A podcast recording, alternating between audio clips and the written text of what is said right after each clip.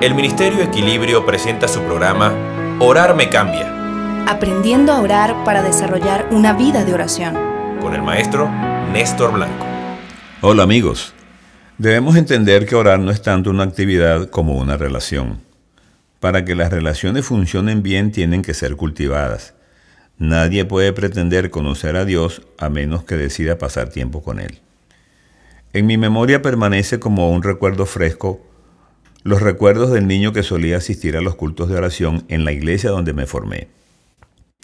Llegábamos a las 7 de la noche, cantábamos un himno y cada quien se apartaba a orar a solas, a su manera, de rodillas, de pie, sentado, caminando, etc. Así estábamos hasta las 9 de la noche.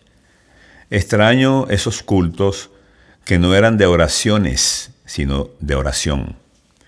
Cuando hablamos de oraciones en plural, aludimos a clamores particulares que cualquier individuo puede hacer, pero cuando hablamos de oración, surge la idea de esencia, de vida de oración.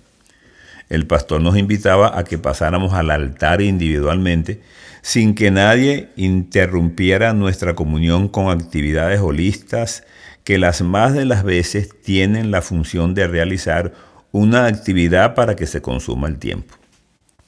Allí durante años presencié cómo las personas se entregaban a experimentar momentos sublimes en la presencia de Dios. Me iba a casa a tratar de repetir a escondidas lo que había aprendido en la iglesia. Por eso lo extraño. Los cultos de oración pasaron de moda. Lo que queda son algunas reuniones de oraciones, pero eso es otra cosa. Acaban de escuchar el programa Orar me cambia con el maestro Néstor Blanco.